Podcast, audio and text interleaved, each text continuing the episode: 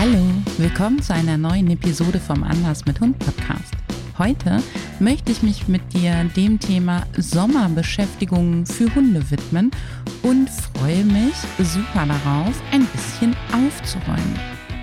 Vielleicht denkst du dir in dieser Episode manchmal, naja, Anne, du hast gut reden, du sitzt da gerade irgendwo in Nordskandinavien, aktuell übrigens in Norwegen, und ähm, im dicken Norweger Pulli mit dicken Socken.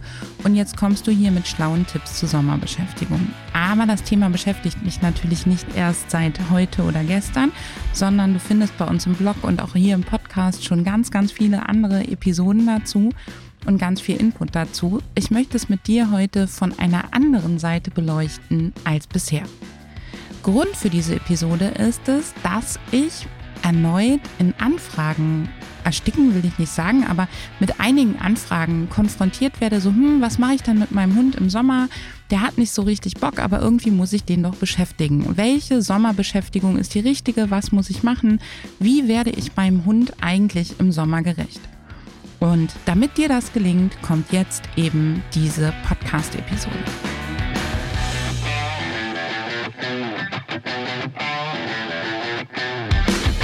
Lass uns erstmal drauf gucken, was Hunde im Sommer so überhaupt brauchen. Und da als allererstes ein ganz, ganz wesentlicher Hinweis. Wir Menschen sind die einzigen, die ein so einen, ein Schweißsystem über den ganzen Körper mit einer Salz-Wasser-Mischung haben. Pferde zum Beispiel schwitzen ein Eiweißgemisch. Da ist Schwitzen richtig, richtig teuer. Wir Menschen sind die einzigen mit dieser supergeilen Thermoregulationsabkühlungsnummer über die Haut auf diese Art und Weise. Das bedeutet, unsere Hunde haben das nicht. Und der Hundepelz schützt auch nicht vor Temperaturen. Dazu gibt es ein bisschen mehr in der Folge rund um das Scheren von Hunden. Da habe ich dir das schon erklärt, dass zwar das Deckhaar die Sonne reflektiert und abweist, also dadurch eben ein gewisser Sonnenschutz da ist, dass aber der Pelz selber nur dann vor Sonne oder vor Wärme schützt, wenn der Hund nichts tut. Also dann, wenn der Hund irgendwo im Schatten in einer kühlen Erdkuhle liegt und einfach nur atmet. Sobald mehr Stoffwechselprozesse dazukommen, sobald mehr Bewegung dazu kommt, schützt der Pelz nicht mehr vor Hitze. Und ab 23, spätestens ab 25 Grad Außentemperatur drosseln Hunde ihre Aktivität massiv. Und das gilt nicht nur, wenn irgendwie in der Zeit von 23 bis 25 Grad, sondern wenn über Tag insgesamt 23 bis 25 Grad geknackt werden, dann kannst du damit rechnen, dass in unseren Gefilden die Hunde den ganzen Tag die Aktivität deutlich drosseln, um sich vor Überhitzung zu schützen. Ab 28 Grad Celsius Außentemperatur reicht Hecheln alleine nicht mehr, um den Hund vor Überhitzung zu schützen. Mach dir das bewusst, denn das bedeutet, dass wenn körperliche Aktivität dazu kommt, dein Hund auf jeden Fall überhitzen wird und dass es eine Frage seiner Konstitution ist, wie gut er damit umgehen kann. Das bedeutet auch, dass unsere Hunde mit der Hitze viel mehr zu kämpfen haben als wir und dass sie viel mehr damit ähm, umgehen lernen müssen, beziehungsweise sich ganz intuitiv der Hitze auch anpassen. Wenn wir uns jetzt umgekehrt angucken, wofür wir unsere Hunde eigentlich beschäftigen, dann darf ich dir da bestimmt wieder ein paar kritische Fragen mit auf den Weg geben. Warum ist dir Beschäftigung für deinen Hund so wichtig? Kommt sie aus dem Glauben, dass die richtige Auslastung Probleme verringert? Kommt sie aus dem Glauben, dass man besonders viel mit deinem Hund machen muss, weil du eine bestimmte Rasse oder einen bestimmten Hundetyp hast? Oder hast du Angst davor, dass dein Hund viel Langeweile hat und dann mehr Blödsinn machen könnte? Meistens ist der Wunsch des, der Beschäftigung ein Wunsch des Auspowerns, um eben unerwünschtem Verhalten vorzubeugen, weil uns ja suggeriert wird, man muss mit Hunden ganz, ganz, ganz viel machen. Wenn man nicht mit denen macht, dann wird man ihnen nicht gerecht, dann ist man keine gute Hundemama, kein guter Hundepapa und dementsprechend ist man dann quasi auch schuld daran, wenn es Probleme gibt. Dabei zeigen Über- und Unterforderungen dieselben Auswirkungen. Und ganz, ganz häufig kommen zu mir Hunde, die sind nicht zu wenig ausgelastet, sondern überfordert mit ihrem Leben. Das bedeutet, du darfst dich erst einmal kritisch hinterfragen, warum wünschst du dir überhaupt diese Beschäftigung für deinen Hund? Ist es tatsächlich gegen Langeweile? Zeigt dein Hund wirklich Langeweile? Oder ist es aus der Angst, dass sonst unerwünschtes Verhalten kommt? Macht dir das aus Spaß? Hast du ein Bedürfnis, mit deinem Hund zu interagieren und schöne Dinge zu erleben? Oder wünschst du dir, dass sein, dein Hund einfach seine Sinnesorgane und seinen Körper mehr einsetzen und wunderbare Dinge entdecken kann, weil es dir auch ein Bedürfnis ist, die Welt zu entdecken? Je nachdem, was du für einen Grund hast, nimmt nämlich Beschäftigung einen unterschiedlichen Stellenwert ein. Und je nachdem, was du für einen Grund hast, kannst du dich mit Beschäftigung gerade im Sommer auch noch einmal ganz anders ähm, auseinandersetzen. Nehmen wir mal an, du möchtest gerne, dass dein Hund mehr die Nase einsetzt und viel mit der Nase macht, weil man dir erklärt hat, dass Nasenarbeit entspannt, weil man dir erklärt hat, dass Nasenarbeit gesund ist und jeder Hund durch Nasenarbeit glücklich wird. Dann sage ich dir erstmal, das ist Mumpitz. Nasenarbeit macht müde. Nasenarbeit macht KO.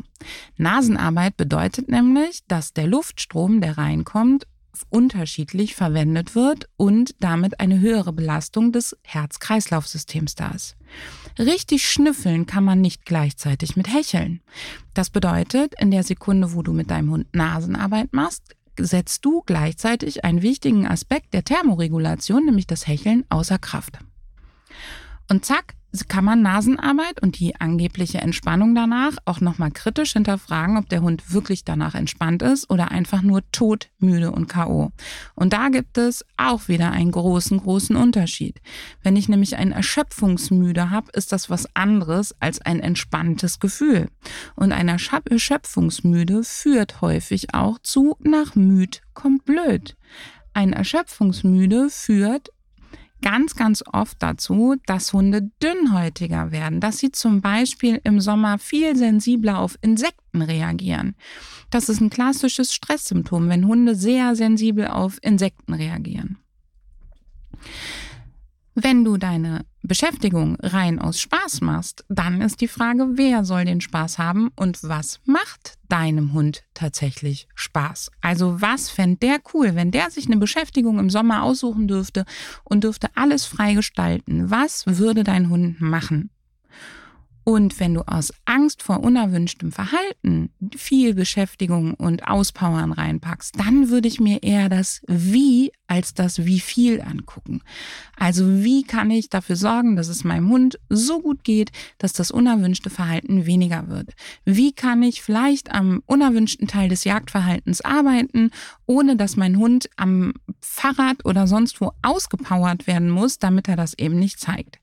Auspowern ist nämlich ganz selten die Lösung des Problems, sondern ganz häufig einfach nur eine Symptomverschiebungsmaschinerie. Wenn wir und dann weiter gucken auf das Thema der Beschäftigung im Sommer, dann gehen von der Sommerbeschäftigung in der Tat Gefahren aus. Das erste ist die allseits beliebten gefrorenen Schleckmatten und Kongs und was nicht alles. Wenn dein Hund die verträgt und der hat daran Freude und der wird nicht total frustriert, weil der lieber schluckt, als das Ding da rauszupopeln, dann spricht da überhaupt nichts gegen, einen Teil deines Futters deinem Hund so zu geben, dass der damit länger beschäftigt ist, denn dein Hund hat ein großes Zeitfenster im Alltag für Nahrungserwerb und das darüber zu lösen, überhaupt kein Problem. Wenn dein Hund aber eh schon Probleme im Bereich der Verdauung hat, wenn der schon mal häufiger Magenschmerzen hat, wenn der ein Hund ist, der sehr schnell und leicht gestresst ist und bei dem sich das vielleicht auch auf die Verdauung auswirkt, dann kann ich dir nur sagen, dass Gefrorenes Gastritis, also Magen-Darm-Probleme, begünstigt.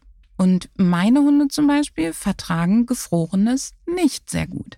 Das heißt, lass dich da bitte nicht anstecken davon, dass da jeder Hund jetzt unbedingt die gefrorene Schleckmatte, das Hundeeis oder den eingefrorenen Kong haben muss. Übrigens muss das sowieso nicht jeder Hund haben. Es gibt Hunde, die schlecken total gerne, die popeln das auch total gerne irgendwo raus. Für die ist das eine tolle Sache.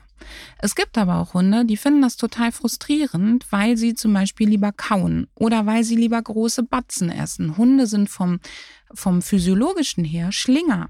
Die müssen nicht in kleinen Häppchen essen und die ganz genüsslich kauen. Das heißt, wenn dein Hund da eh keinen Spaß dran hat, dann lass diesen Bereich der Sommerbeschäftigung bitte einfach weg. Ein zweites Risiko bei der Sommerbeschäftigung ist tatsächlich der Hitzschlag. Wenn du Sommerbeschäftigungen machst, wo dein Hund in einen Konflikt kommt zwischen Thermoregulation und der Beschäftigung, wenn du eine Sommerbeschäftigung machst, wo dein Hund zum Beispiel an der Leine zieht und die Atemwege dadurch leicht blockiert werden oder wenn dein Hund insgesamt von der Konstitution her nicht sehr gut aufgestellt ist oder aber, wenn der einen besonders dicken Pelz hat, wenn der zu einer kurznasigen Rasse gehört, wenn der sowieso leichte Herzprobleme hat, von denen du so noch gar nichts weißt, oder, oder, oder, dann kann Sommerbeschäftigung schneller zum Hitzschlag führen. Und Hitzschlag ist bei Hunden leider gar nicht so selten. Es ist also wirklich elementar, dass du dir darüber Gedanken machst, wie viel Beschäftigung braucht mein Hund tatsächlich im Sommer. Egal, ob dein Hund zum Hitzschlag prädestiniert quasi ist, einen Hitzschlag zu erhalten oder eine Gastritis zu erhalten oder nicht, gibt es auch den Faktor, dass die Anforderungen von dir deinen Hund stressen können. Wenn dein Hund zum Beispiel durch die Beschäftigung vom Schatten in die Sonne muss, sein Körper aber sagt, Mensch, du solltest im Schatten bleiben und du sagst, hey, komm doch bitte in die Sonne und mach das mit mir. Oder sein Körper sagt, bitte beweg dich nicht mehr, das ist jetzt zu viel. Aber du hast die super tollen Motivationsmittel und sein Körper sagt gleichzeitig, uh, da gibt's lecker Fett, das möchte ich gerne haben. Dann kommt er in einen Konflikt. Und dieser Konflikt ist dann zwischen verschiedenen, für ihn gleichwertig wichtigen Prozessen und er kann sich nicht entscheiden und es wird stressend. Das heißt, wenn du mit deinem Hund Sommerbeschäftigung machst, lies bitte sein Ausdrucksverhalten gut und guck auf Konflikt- oder Stresssymptome. Mach die Sommerbeschäftigung so, dass er sich aussuchen kann, ob sie im Schatten, im, in der Sonne, schnell oder langsam stattfindet. Und beobachte ihn mal. Ich kann bei meinen Hunden zum Beispiel beim Spaziergang sehr gut beobachten, dass sie anfangen, ab bestimmten Temperaturen oder in bestimmten Settings immer mehr im Schatten zu gehen, wenn es auf dem Weg Sonne und Schatten gibt. Dann weiß ich, dass ich eigentlich gerade nicht mehr unbedingt mit ihnen Gassi gehen sollte. Und dann machen wir zum Beispiel im Schatten eine große Pause. Oder ich achte darauf, dass ich den Weg so gestalte, dass wir im Schatten nach Hause können. Der Kreislaufkollaps, vor dem deine Mutter dich sicherlich gewarnt hat, wenn du vom Überhitzten ins Kalte gegangen bist, ins Wasser springen wolltest, den kann auch dein Hund bekommen. Also auch mit den Wasserspielchen, mit dem Reinstürmen ins Wasser und Co. bitte oh, super, super, super vorsichtig sein und Obacht geben langsames Abkühlen an den Pfoten beginnen. Solche Sachen. Vielleicht lieber durch das Bachbett warten, als ins Wasser etwas schmeißen, wo dein Hund hinterher rennt. Das wäre definitiv angebracht, wenn du deinen Hund überhaupt im Sommer beschäftigen möchtest. Ich würde mir wünschen, dass wir alle viel mehr danach gucken, was unsere Hunde im Sommer tatsächlich brauchen. Und wenn wir unseren Hunden nicht anerzogen haben, im Sommer Vollgas zu geben, wenn wir nicht Strecken mit ganz viel Erregungslevel verknüpft haben und mit Action, Action, Action, Action, dann ist es bei den meisten Hunden so, dass die im Sommer einen Gang runterschalten, vielleicht sogar zwei oder drei. Und meine Bitte an dich, heiz deinen Hund nicht an. Motivier ihn nicht über das hinauszugehen, was er in dem Moment machen möchte. Es ist nicht schlimm, wenn ein Hund sich bei 25 oder mehr Grad draußen kaum bewegt. Ihr könnt immer noch schauen, dass du Kleinigkeiten machst, damit er sich mal ein bisschen bewegt. Aber bitte, bitte, bitte, für die meisten Hunde brauchen wir, wenn die im Sommer keinen Bock haben, beschäftigt zu werden, nicht extra eine Beschäftigung. Ich verstehe total, wenn du mit deinem Hund etwas machen möchtest und wenn du Bock hast, mit ihm zu interagieren und wenn du sagst, Mensch, mir sind auch ein paar Trainingssachen wichtig, die möchte ich über Sommer doch nicht komplett hinten anstellen und dann stehe ich blöd da. Oder wenn du zum Beispiel wie ich zwei ältere Hunde hast, wo du sagst, nee, wenn die mir jetzt den ganzen Sommer hier faul rumliegen, da geht mir auch einfach zu viel Muskulatur flöten. Dann eine große Bitte an dich, nämlich, dass du die folgenden vier Punkte beachtest. Das erste ist, trainiere nur Freiwilliges, nichts Wichtiges. Also, trainiere nichts, wo es dir unglaublich wichtig ist, dass dein Hund mitmacht und wo du ihn sehr stark motivierst, anheizt oder in der Vergangenheit Erfahrungen gemacht hat, dass du unzufrieden bist, wenn er nicht mitmacht. Das heißt, es geht nur darum, deinem Hund Dinge anzubieten, die er guten Gewissens ausschlagen kann, ohne dass es euch beide in eine blöde Situation bringt.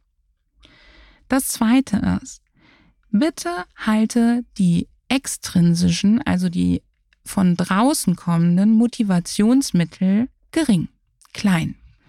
Damit verhinderst du, dass du deinen Hund anfeuerst, Dinge zu tun, die er gar nicht tun will.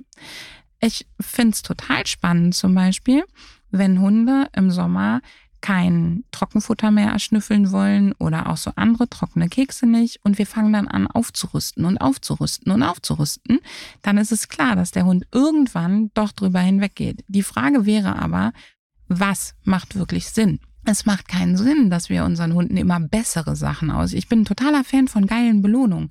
Ich bin ein totaler Fan damit, äh, davon, den Hunden die Sachen schön zu machen. Aber wenn dein Hund bei Wärme sagt, boah, also eigentlich mag ich mich hier für den Parmesan nicht anstrengen oder für den harten, trockenen Käse oder die ganz okay Leckerchen. Aber ja gut, wenn du mir hier die Fleischwurst auslegst, dann strenge ich mich doch nochmal an. Dann darfst du dir die Frage stellen, macht das Sinn?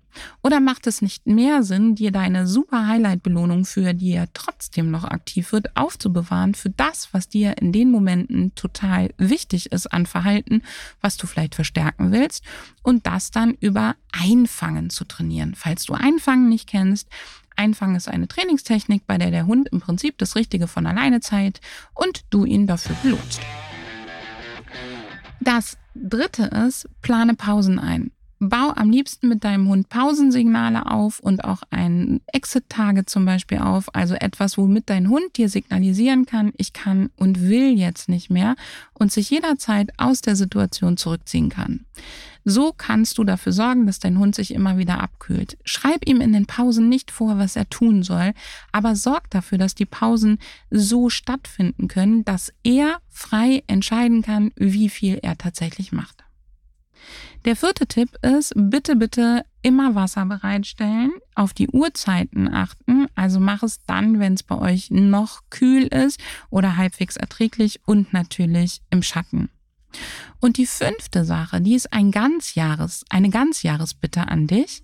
Die kommt sozusagen on top und die enthält einen ganz wichtigen Hinweis für dich. Wenn du Orte hast, wo dein Hund das ganze Jahr mit dir extrem viel Action macht, wo ihr vielleicht ganz viel Aufregung verknüpft habt, wo dein Hund nicht damit rechnet, dass du mal stationäre Pausen machst, dass du mal innehältst, dass ihr einfach nur da sitzt und zusammen den Wald oder die Wiese aus dem Schatten heraus beobachtet, dann meide diese Strecken beziehungsweise fang an, sie mit stationären, entspannten Beschäftigungen zu erfüllen. Du kannst mit deinem Hund zum Beispiel wunderbar als Sommerbeschäftigung einfach auf einer schattigen Wiese sitzen oder an einer schattigen Ecke, die Umwelt beobachten und ihn dabei beobachten, wie er seine Sinne einsetzt, um die Welt zu entdecken. Du brauchst nicht dem Hype folgen, der gerade irgendwie überall unterwegs ist, die ideale Sommerbeschäftigung für deinen Hund zu finden. Mach das, was euch wirklich gut tut und das ist dann für euch auch richtig. Achte darauf, dass es nicht einfach nur viel, viel, viel in Beschäftigung ist, sondern achte darauf, was dein Hund braucht. Und wenn du das brauchst, dass dein Hund mit dir bestimmte Sachen trainiert oder interagiert, dann beachte einfach die eben genannten vier Punkte und du kannst es wunderbar machen. Mach dir an der Stelle einfach nicht so viel Druck, folge nicht diesem der Hund muss beschäftigt oder ausgelastet werden, denn ganz, ganz häufig ist das eigentlich nur wieder dieser alte Mythos von wegen ein ausgelasteter, ausgepowerter Hund ist ein guter Hund, der wieder nur auf der Basis des Funktionierens agiert und den wir ja eigentlich loslassen wollen, weil wir auf das Individuum gucken wollen. Das heißt, viele dieser Hypes werden vorangetrieben, weil wir einfach diesen alten Hunde müssen beschäftigt werden Mythos aufgegriffen haben und ihn abgewandelt haben, aber immer noch nicht gelernt haben, auf das Individuum zu gucken. Ich beschäftige meine Hunde übrigens mega gerne im Sommer. Ich mache auch ganz viel mit denen im Sommer, aber wirklich nur die Dinge, wo die sich jederzeit ausklinken können. Und wenn die sich ausklinken, dann ist es für mich vollkommen okay. Und ich mache nichts, wo ich weiß, dass es ihnen grundsätzlich schwerfällt, sich auszuklinken. Das ist zum Beispiel, dass ich ähm, Tagetraining oder mit bestimmten Belohnungen nicht arbeite, wenn beide Hunde zusammen sind, weil ich weiß, dass es der Nayeli dann schwerfällt, sich auszuklinken, wenn die Mini auf ihre, auf die Targets von der Nayeli marschiert oder damit was macht. Das heißt, ich klemme mir einfach die Sachen, wo ich weiß, es ist für eine der beiden schwer aufzuhören und schaue, dass ich denen aus dem Weg gehe oder ich gestalte sie so, dass das Angebot aufzuhören extrem attraktiv ist. Und ja, das bedeutet dann manchmal, dass die Motivation, das zu tun, was ich eigentlich vorhatte, gering ist. Aber das gibt mir einfach nur die Information, was die beiden gerade brauchen und wir können dadurch entspannt durch den Sommer gehen. Also, Denk dran, Beschäftigung ist nicht alles. Es geht immer darum, auf das Individuum zu gucken. Wenn du für euch tolle Beschäftigung für den Sommer hast, nutze sie, achte darauf, dass es deinem Hund damit gut geht. Und wenn du bisher keine hast und das Gefühl hast, dein Hund mag lieber in der Ecke abhängen, dann lass ihn, schnapp dir ein gutes Buch oder schnapp dir Kurse aus dem Anders mit Hundzirkel und geh die schon mal an und durch. Du wirst dort auch nach und nach immer mehr von den super Rezepten von unserer lieben Anja zum Thema Beschäftigung finden und schau die dir gerne an, aber nimm dir den Ruck. In diesem Sinne hoffe ich, dass diese Episode dir geholfen hat und sage auf bald.